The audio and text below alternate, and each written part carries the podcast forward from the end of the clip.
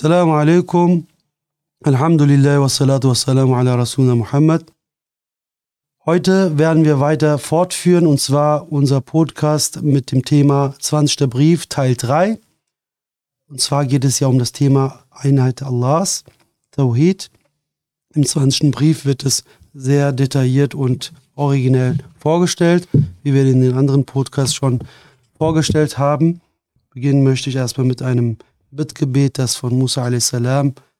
gesprochen worden ist, im Koran erwähnt wird und in Surah Taha, was mir sehr schön gefällt und auch sehr wichtig ist für uns alle. O unser Herr, weite unsere Brust, erleichtere unsere Aufgabe, löse den Knoten von unserer Zunge, um uns fließender sprechen zu lassen, damit sie unsere Rede deutlich verstehen. Genau. Wir haben ja heute einen besonderen Tag und zwar, es ist ja Monat Rajab, der Monat Rajab. Mit dem Beginn des islamischen Monats Rajab haben wir ja dann auch den Anfang der wichtigen drei gesegneten Monate. Also die drei gesegneten Monate haben damit begonnen. Und für die Muslime ist es ja weltweit eine neue Zeit somit angebrochen. Wir wissen, dass traditionell eben der siebte, achte und auch der neunte Monat des islamischen Mondkalenders als die drei gesegneten Monate bezeichnet werden. Also Rajab, Shaban und Ramadan, wo eben die Muslime, die Gläubigen, sich vermehrt konzentriert, stärker auf ihren Glauben dann berufen und äh, ihren Glauben konzentriert nachgehen. Der Gesandte Allahs wies mit folgenden Worten darauf hin, dass in der Reibnacht, die ja morgen ist, also die Nacht der Wünsche kann man es übersetzen, dass äh, in der Reibnacht die Bittgebete, also Dua, erhört werden, die Bittgebete erhört werden. Und zwar, es gibt fünf Nächte, in denen die Gebete nicht zurückgewiesen werden. Diese Nächte sind die Nächte zum Freitag, die Nächte zu den Festtagen des Ramadan und des Opferfestes, die erste Nacht zum Freitag im Monat Rajab, die Ragaib-Nacht. Morgen werden wir sie inshallah durchführen und die 15. Nacht des Monats Shaban, also des Monats Shaban, die Berat-Nacht, die Nacht der Befreiung. In einer anderen Überlieferung wird vom Propheten zudem noch gesagt, sallallahu alaihi wasallam, Frieden und Segen auf ihm, der Monat Rajab ist der Monat Allahs der Schaban ist mein Monat und der Ramadan ist der Monat meiner Umma, der Gemeinde.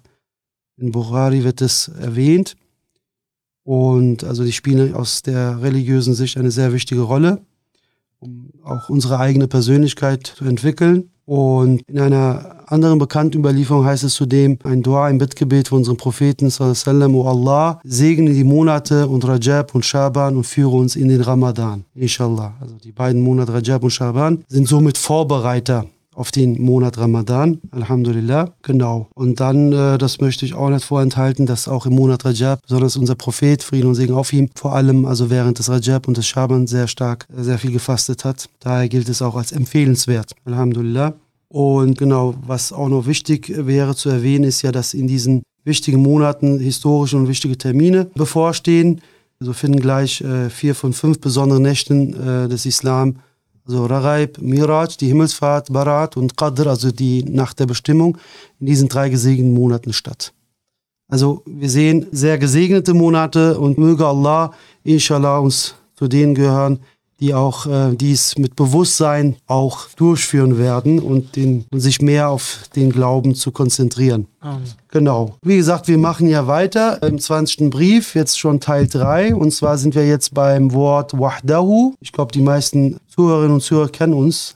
Hakan bin ich und... Und ich bin Abdullah. Genau. Salam alaikum. Alaikum salam. Also Abdullah ist auch hier, ich bin hier. Und äh, ich würde einfach mal beginnen und zwar mit dem zweiten Wort im 20. Brief. Und zwar geht es um Wahdahu. Wie immer haben wir so Schlüsselbegriffe herausgeschrieben und äh, unsere zwei Schlüsselbegriffe sind heute einmal natürlich, also besser gesagt sind es drei. Einmal Wahdahu, er ist ein einziger, der eine. Und dann türkischen die Begriffe Alakadarlık und Keşmekeş. Alakadarlık übersetzt als ja, Bindung, Verbundenheit und Keşmekeş Osmanisch kann man übersetzen als Chaos, Wirrwarr, Anarchie, Durcheinander. Und wenn wir mal sehen, warum gerade diese Schlüsselbegriffe und was sie uns zu sagen haben und wie Ustad dies dann entsprechend unter den Namen Wahdahu subsumiert und erörtert. Ich beginne mal mit dem Abschnitt. Zweites Wort, Wahdahu, er ist ein einziger. Wahdahu, in diesem Wort liegt eine heilende, glückliche, frohe Botschaft. Es ist dies wie folgt. Die Menschenseele und das Menschenherz, die mit den meisten Arten im Kosmos verbunden sind, und durch diese Verbundenheit bis zum Ersticken ins Elend und in Verwirrung geraten,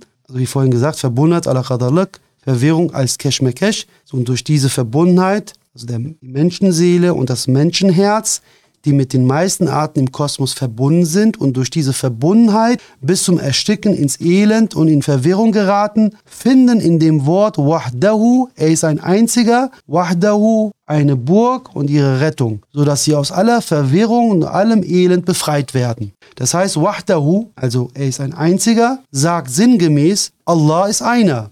Mach dir nicht solch vergebliche Mühe, indem du dich anderen Dingen außer Allah zuwendest. Verpflichte dich ihnen nicht zur Dankbarkeit, indem du sie anbettelst. Unterwirf dich ihnen nicht, indem du ihnen hinterherläufst. Zittere nicht vor ihnen in deiner Angst, denn der König des Kosmos ist einer, die Schlüsse aller Dinge liegen bei ihm, die Zügel aller Dinge liegen in seiner Hand, alles geschieht durch seinen Befehl. Findest du ihn, so hast du alles gefunden, was du wünschst und dich vor grenzenlosen vielen Dankeschulden und Ängsten gerettet. Das hier als eine sehr schöne Erörterung von Ustad, was erstmal Wahdahu ist, aber es wird noch natürlich noch verdeutlicht in anderen Abhandlungen. Da hast du ja, Abdullah, auch einiges zu sagen. Also Bitte. als Ergänzung sagt auch Ustad im zweiten Kapitel des 20. Briefes zu dem Wort Wahdahu ist der eine folgendes. Das wollen wir uns jetzt gemeinsam anhören, gemeinsam lesen. Wahdahu, er ist der eine. Dieses Wort zeigt uns eine deutlich erkennbare Stufe der Einheit. Dabei weisen wir auf ein besonders kraftvolles Zeugnis hin, das diese Stufe auf eine machtvolle Weise darlegt. Wenn wir unsere Augen öffnen, das Universum unsere Blicke an sein Antlitz fesselt, so ist das Erste, worauf sich unsere Augen richten, eine universelle und vollkommene Ordnung und wir erblicken ein allumfassendes, empfindliches Gleichgewicht. Alles befindet sich in einer präzisen Ordnung, einem empfindlichen Gleichgewicht und Maß. Schauen wir dann noch ein wenig genauer hin, so fällt uns immer wieder aufs Neue eine Ordnung und Ausgewogenheit ins Auge. Das heißt, jemand verändert diese Ordnung mit Sorgfalt und erneuert dieses Gleichmaß in Ausgewogenheit. Jedes Ding ist ein Modell und in einer sehr großen Anzahl wohlgeordneter und ausgewogener Formen gestaltet. Wenn wir jetzt noch ein wenig aufmerksamer hinschauen, so wird hinter dieser Ordnung und Ausgewogenheit eine Weisheit und Gerechtigkeit sichtbar. Mit jeder Bewegung wird eine Weisheit, ein Zweck verfolgt, eine Wahrheit, ein Nutzen folgt daraus. Schauen wir noch ein wenig aufmerksamer hin, so fällt uns die Offenlegung einer Macht innerhalb einer außerordentlich weisen Aktivität ins Auge, die Manifestation eines allumfassenden Wissens, das alle Dinge zugleich mit ihren Attributen einschließt. Das heißt, diese Ordnung und Ausgewogenheit, die in allen Dingen sind, zeigen uns klar eine universelle Ordnung und Ausgewogenheit. Und diese Ordnung und Ausgewogenheit zeigt uns eine universelle Weisheit und Gerechtigkeit. Diese Weisheit und Gerechtigkeit zeigen uns ihrerseits wieder eine Macht und eine Kenntnis. Das heißt, einer, der alle Dinge mächtig ist und alle Dinge kennt, wird hinter diesen Schleiern erkennbar. Des Weiteren betrachten wir Anfang und Ende aller Dinge und erkennen, wie besonders in allem Lebendigen Beginn, Ursprung und Wurzeln von solcher Art sind, als ob ihre Samen in Form einer Liste eines Programms alle Anlagen der jeweiligen Art enthielten. Und wiederum sind ihre Früchte, ihre Produkte von der Art, dass die Bedeutung eines jeden lebenden Exemplars sich in ihnen gefiltert und konzentriert findet und die Geschichte ihres Lebens in ihnen bewahrt ist. Es ist, als ob ihre Samen eine Sammlung jener Grundprinzipien wären, nach denen sie erschaffen wurden. Was ihre Früchte, ihre Produkte betrifft, so gleichen sie einer Art Index, nachdem sie bei ihrer Erschaffung programmiert wurden. Wenn wir danach nun das Äußere und das Innere lebendiger Dinge betrachten, so wird ersichtlich, wie eine ganz besonders weise Macht die Ordnung und Gestaltung eines ganz besonders wirkungsvollen Willens am Werk sind. Das heißt, eine Kraft, eine Macht, die erschafft, ein Befehl, ein Wille, der Gestalt annimmt. Wenn wir also auf diese Weise alles Sein mit Sorgfalt betrachten, so können wir bezeugen, dass ihr Anfang einem Konstruktionsplan entspricht, der vorbereitet wurde von einem, der über Kenntnis verfügt und ihr Ende Plan und Ergebnis eines Meisters sind, dass ihr äußerlicher Aspekt mit Sorgfalt und in wunderschönen Proportionen gestaltet wurde, von einem, der über Willens- und Entscheidungsfreiheit verfügt, und dass ihre innere Gestaltung einer sehr gut entworfenen Maschine eines allmächtigen Kadir gleicht. So macht denn diese Situation, diese Gegebenheit notwendigerweise und ganz offensichtlich bekannt, dass es kein Ding, keine Zeit und keinen Ort geben kann, der sich außerhalb des Verfügungsbereichs des einen und einzigen Meisters in seiner Majestät befinden könnte. Jedes und alle Dinge mit all ihren Eigenschaften werden innerhalb des Verfügungsbereiches eines allmächtigen und allwollenden Kadir Murid verwaltet. Sie erhalten ihre Schönheit auf Anordnung und in der Gnade eines gnädigen Erbarmers. Rahman Rahim werden bekleidet mit dem Schmuck eines liebenden Wohltäters, Hannan Mannan. In der Tat zeigt die Ordnung und Ausgewogenheit, die Sorgfalt und Ausgeglichenheit im Universum und allem Sein, jedem, der über Bewusstsein verfügt und Augen im Kopf hat. Einen Herrn, der allgegenwärtig, Wahid, ein einziger Ahad, allmächtig, Kadir, allwollend, Murid, allwissend, Alim und allweise Hakim ist auf der Stufe seiner Einheit. So ist zum Beispiel die Sonne einzig als Leuchte unserer Erde, so ist ein einzig auch der Besitzer Malik unserer Welt. Zum Beispiel sind die Diener alles dessen, was auf unserer Erde lebt, Luft, Feuer und Wasser eins.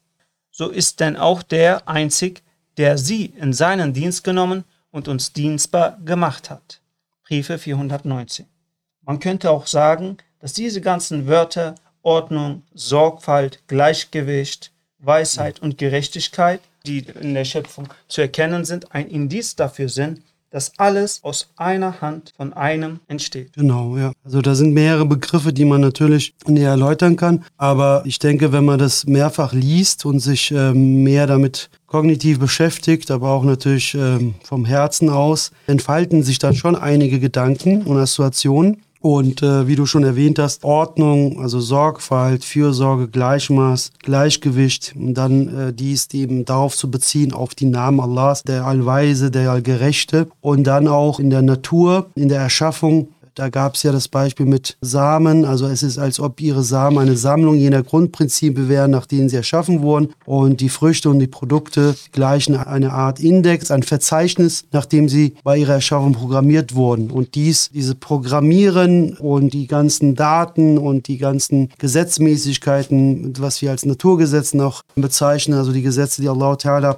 konstituiert hat, sehen wir dann dadurch, dass Allah derjenige ist, der eine, der einzige ist, der dies alles äh, lenkt und leitet. Und somit ist dieser Name auch heilend und gibt eine glückliche, frohe Botschaft. Äh, ich hatte das ja im ersten Wort ja des 20. Kapitels ja kurz vorgelesen gehabt, dass eben der König des Kosmos einer ist und die Schlüssel aller Dinge liegen in seiner Hand, die Züge liegen in seiner Hand und alles geschieht eben durch seinen Befehl. Genau. Und äh, damit verbunden, wir hatten ja die zwei Begriffe wie eben Verbundenheit oder die Bindung und entsprechend dann auch die Verwirrung, Chaos, Wirrwarr, würde ich dann zum Schlüsselbegriff Verbundenheit, Bindung, ist ja erwähnt worden und zwar im ersten Wort hatte ich ja vorgelesen, ich will mir das mal kurz mal anschauen, wo er sagt, die Menschenseele und das Menschenherz, die mit den meisten Arten im Kosmos verbunden sind. Und durch diese Verbundenheit bis zum Ersticken ins Elend und in Verwirrung geraten, finden in dem Wort Wahdahu, also er ist ein einziger, eine Burg, eine Festung und ihre Rettung, sodass sie aus aller Verwirrung und allem Elend befreit werden. Und nun schauen wir mal, was Üstad äh, und zwar in Worten auf Seite 256 dazu sagt. Ich zitiere, was das Leben betrifft, so bringt es, gäbe es den Glauben nicht, oder hätte dieser Glaube durch den Ungehorsam keine Wirkung, infolge äußerlicher, sehr kurzer Genüsse und Vergnügungen tausendfach mehr Leiden, Kummer und Sorgen. Nochmal kurz, was das Leben betrifft, so bringt es, gäbe es den Glauben nicht. Oder hätte dieser Glaube durch den Ungehorsam keine Wirkung, also durch die Sünden, infolge äußerlicher, sehr kurzer Genüsse und Vergnügungen tausendfach mehr Leiden, Kummer und Sorgen. Denn da der Mensch Verstand und Denkvermögen hat, ist er von seinem Wesen her im Gegensatz zum Tier sowohl mit der gegenwärtigen als auch mit der vergangenen und der zukünftigen Zeit verbunden. Aufgrund seines Denkvermögens, aufgrund seines Verstandes. Also im Gegensatz zum Tier. Dabei kann er aus diesen Zeiten sowohl Schmerz als auch Freude schöpfen. Was aber ein Tier betrifft, so werden seine vergangenen Schmerzen und seine Ängste vor der Zukunft seine gegenwärtige Freude nicht zerstören, weil es darum nicht nachdenken kann. Was aber den Menschen betrifft, welcher der Gottvergessenheit und den Irrtum verfallen ist, also auch der Achtlosigkeit können wir es auch so erwähnen, und dem Irrtum verfallen ist, so verbittern und zerstören die Trauer über das Vergangene und die Sorge vor der Zukunft sein augenblickliches bisschen Freude völlig. Was insbesondere die unerlaubten Freuden betrifft, so gleichen sie ganz und gar dem vergifteten Honig. Dies also aufgrund der Verbundenheit und des Wirrwarrs, des Chaos. Äh, der Glaube zeigt eine bestimmte Verbindung auf, wie wir es vorhin gelesen haben. Der Nichtglaube, sich damit nicht zu beschäftigen, ohne den Glauben alles zu betrachten, fügt sehr starke Schmerzen zu und die Freude ist in dem Sinne nicht mehr gegeben und der Mensch, der entsprechend im Irrtum verfallen ist, ist verbittert und durch sein Denkvermögen und sein Verstand trauert er über das Vergangene und die Sorge vor der Zukunft zerstört eben sein bisschen Glück, was er in diesem Moment erfahren hat. Und weiterhin, um das nochmal zu ergänzen, sagt Üstad weiter, und zwar erstens, weiter wird erwähnt, und zwar zum Begriff eben Verbundenheit, Bindung, wie der Mensch im Gegensatz zu anderen Lebewesen mit seinem Haus verbunden ist. So ist er auch mit der Welt verbunden. So wie er mit seinem Verwandten verbunden ist, so ist er natürlicherweise auch mit der Menschheit fest verbunden. So wie er nach dem flüchtigen Dasein in dieser Welt verlangt, so verlangt er auch mit Liebe und Sehnsucht nach dem Sein im Haus der Ewigkeit. So wie er sich darum bemüht, das Bedürfnis seines Magens zu befriedigen, so muss er sich natürlicherweise auch darum bemühen, ja sich sogar, ja sich geradezu anstrengen, einen Tisch zu decken, der so groß ist wie die Welt, ja sich sogar noch bis in die Ewigkeit hinein erstreckt, um Nahrung herbeizuschaffen, um Mengen zu füllen, für die Versorgung von Herz und Verstand, für den Geist und die Menschlichkeit. Er hat solche Wünsche und solche Forderungen, dass nichts außer dem ewigen Glück im Jenseits sie zu befrieden vermag. Ich fragte sogar einmal, als ich noch klein war, und ich habe schon einmal im zehnten Wort darauf hingewiesen, meine Fantasie, also meine Vorstellung. Willst du, dass man dir ein Leben von einer Million Jahre und die Welt zum Königreich gebe und danach ins Nichts und in die Verlorenheit hinunterstürzen? Oder willst du ein ewiges, aber einfaches und mühevolles Dasein? Da sah ich, dass ich mich in meiner Vorstellung, in meiner Fantasie nach dem zweiten sehnte, während das erste mir ein Ach entlockte und sagte, ich wünsche mir die Ewigkeit und sei es auch in der Hölle.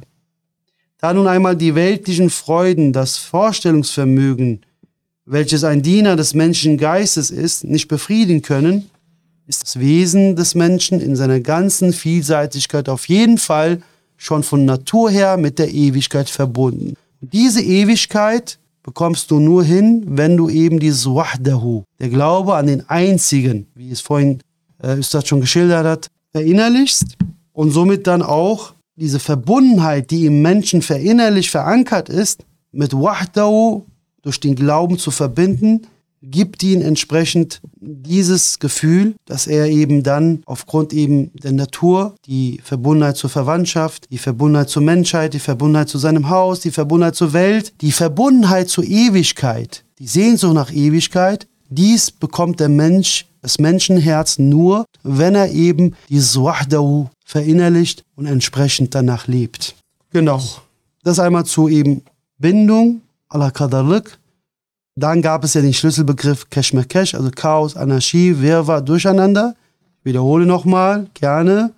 Die Menschenseele und das Menschenherz, die mit den meisten Arten im Kosmos verbunden sind und durch diese Verbundenheit bis zum Ersticken ins Elend und in Verwirrung geraten, finden in dem Wort Wahdahu eine Burg, eine Rettung, so dass sie aus aller Verwirrung und allem Elend befreit werden.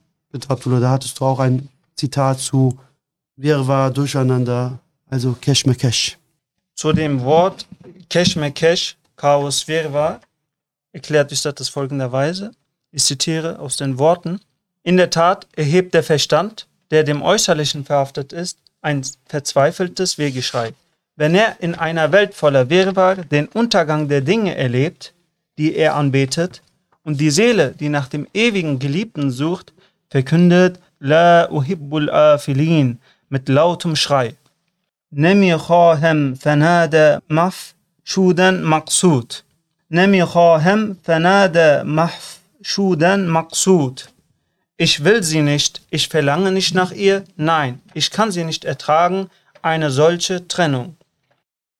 نمی ارزد مراق in زوال در پس تلاقی eine Begegnung, die sich durch ihr plötzliches Ende in Bitternis verkehrt, ist das Bedauern und die Besorgtheit um sie nicht wert. Es lohnt sich nicht, sich nach ihr zu sehnen, denn so wie das Ende der Freude der Schmerz ist, so ist schon die Vorstellung vom Ende der Freude ein Schmerz. Dritte Unmöglichkeit. Eine unverrückbare Grundregel sagt. Einheit entsteht nur aus der Einheit. Das heißt, wenn eine Existenz Einheit besitzt, kann sie nur von einem einzigen, von einer einzigen Hand geschaffen sein. Besonders dann, wenn dieses Ding in der so vollendeten Ordnung seine Existenz und mit den ihm eigenen Maßen alle Aspekte des Lebens in sich gesammelt aufzeigt, kann sie offensichtlich nicht durch viele verschiedene Hände geschaffen worden sein, weil das eine Ursache zu Streitigkeiten und Verwirrungen wäre, sondern muss vielmehr von der Hand eines allmächtigen Kadir und allweisen Hakim geschaffen worden sein. Da dieses Durcheinander verschiedener Hände in einem Durcheinander unendlich vieler lebloser Naturelemente, die taub und blind ohne Verstand und Bewusstsein nicht ihre Grenzen kennen, diese Blindheit und Taubheit von Ursachen auf unendlich vielen grenzenlos möglichen Wegen, Verbindungen und Vereinigungen nur noch vermehrt ist es so weit davon entfernt, noch vernünftig zu sein, wie die gleichzeitige Annahme von hundert Unmöglichkeiten, dass diese Existenz in ihrer Wohlgeordnetheit und Proportionalität und Einheitlichkeit sich darauf stützen sollte. Genau, also wir sehen hier, dass eben entsprechend der Glaube zur Einheit führt und die Einheit einen Blick schafft, dass denjenigen aus diesem Wirrwarr, aus dem Chaos, aus der Anarchie ausholt und ihn mit wem verbindet? Mit der Einheit und zwar mit Allah Ta'ala. Der Glaube verbindet. Der Glaube holt das Menschenherz, die Menschenseele aus diesem Wirrwarr, aus diesem Durcheinander raus. In sich entsteht eine Harmonie und auch außerhalb entsteht eine Harmonie durch diesen Blick. Und zwar durch diesen Glaubensblick. Wie wir ja schon vorhin ja auch äh, gelesen haben, dass eben entsprechend durch Einheit Ordnung entsteht, ein empfindliches Gleichgewicht, ein Maß, eine Sorgfalt entsteht. Dies eben verweist dann auf den Namen der Allweise, der Allmächtige, der Gerechte, der alles in Ausgewogenheit und in Gleichgewicht hält und durch diese Verbundenheit der Mensch eben aus diesem Wirrwarr und aus diesem Untergang der Dinge, die er also erlebt, ihn da rausholt, ihn einen Blick gibt, das eben jenseitsperspektivisch justiert ist. Und denn die Seele kann einen Wirrwarr, ein Durcheinander, ein Keshmekesh nicht verkraften. So wie auch es auch Ibrahim a.s. ja im Koran wird es erwähnt, hier wurde es ja auch von Ustad aufgenommen, La uhibbul afilin. Also ich kann mein Herz dem nicht binden oder mit dem, meinem Herz dem nicht verbunden sein, das untergeht. Also sucht der Mensch, die Menschenseele, nach jemandem, der nicht untergeht, der beständig ist und das ist eben Allah, der alles, der die Einheit ist und die Einheit besitzt so wie du ja das schon äh, vorgelesen hast mit der Grundregel, mit der unverrückbaren Grundregel, Al-Wahidu la yasru illa anil Wahid, also Einheit entsteht nur aus der Einheit. Das heißt, wenn eine Existenz eine Einheit besitzt, kann sie nur von einem einzigen, von einer einzigen Hand geschaffen sein. Und das verschafft uns der Glaube. Und deshalb möchte ich auch gerne zu Ende kommen, und zwar mit einem Zitat aus dem elften Fenster, und zwar im Buch Worte. Ala bidhikrillahi tatma'in al-qulub. Also, das ist ja ein Vers in der Surah 13, Vers 28. Und es gibt nur im Gedenken Allahs, also Zikrullah, die Geborgenheit der Herzen. Also die Herzen ruhen nur im Gedenken Allahs. Die Befreiung aller Geister und Herzen von den Leiden und Wirren, die aus Irrtümern entstehen, von den seelischen Schmerzen, die aus der Verwirrung entstehen, ist nur in der Erkenntnis des einen und einzigen Schöpfers möglich das, was ich versucht habe vorhin zu erklären, wird hier prägnanter erklärt. Und Ustad, die Befreiung aller Geister und Herzen von den Leiden und Wirren, die aus Irrtümern entstehen, von den seelischen Schmerzen, die aus der Verwirrung aus dem Durcheinander, aus dem Chaos, im Inneren und Äußeren entstehen, ist nur in der Kenntnis des einen und einzigen Schöpfers, also Khaliq, möglich. Sie finden ihre Ruhe, wenn sie die ganze Schöpfung einem einzigen Meister zuschreiben. Geborgenheit im Gedenken an Allah, den einen und einzigen. Damit runden wir ab mit diesem Zitat. Sie finden ihre Ruhe, wenn sie die ganze Schöpfung einem einzigen Meister zuschreiben. Geborgenheit im Gedenken an Allah, den einen und einzigen. Wahdahu. Denn führt man die zahllosen Geschöpfe nicht auf einen einzigen Herrn zurück, wofür wir im einzelnen Dinge auf zahllose Ursachen zurückführen. In diesem Falle würde jedoch das ins Dasein treten eines einzigen Dinges so schwierig wie das der gesamten Schöpfung. Denn wer sie auf Allah zurückführt, der führt diese zahllosen Dinge auf einen einzigen Herrn. Also ich erinnere nochmal an Al-Wahidu la yasru ila anil wahid. Einheit entsteht nur aus der Einheit. Dann damit verbunden, denn wer sie auf Allah zurückführt, der führt die zahllosen Dinge auf einen einzigen Herrn zurück. Führt er sie nicht auf ihn zurück, dann muss er, dann muss er jedes einzelne Ding auf zahllose Ursachen zurückführen. Dann erreicht aber die Entstehung einer einzigen Frucht den Schwierigkeitsgrad der Entstehung des ganzen Kosmos. Ja, würde sogar noch schwieriger als das. Denn bekanntlich entstehen einem einzelnen Soldaten wollte man ihn unter das Kommando von 100 verschiedenen Leute stellen, also einen einzigen Soldaten, ja, wollte man ihn, einen einzigen Soldaten, unter das Kommando von 100 verschiedenen Leuten stellen, 100 Schwierigkeiten. Ein einziger Soldat, aber er hat hunderte Kommandanten. Sehen wir schon, welche Schwierigkeiten da entstehen. Und da stellt man dagegen 100 Soldaten unter das Kommando eines einzigen Offiziers, also eines einzigen Kommandanten, so ist dies ebenso leicht wie die Führung eines einzigen Soldaten. Logisch. Genauso entsteht aus der Vereinigung ganz verschiedener Ursachen zur Entstehung eines einzigen Dinges eine hundertfache Schwierigkeit. Die Erschaffung sehr vieler Dinge, führt man sie auf einen einzigen Herrn zurück, wird dagegen hundertmal leicht.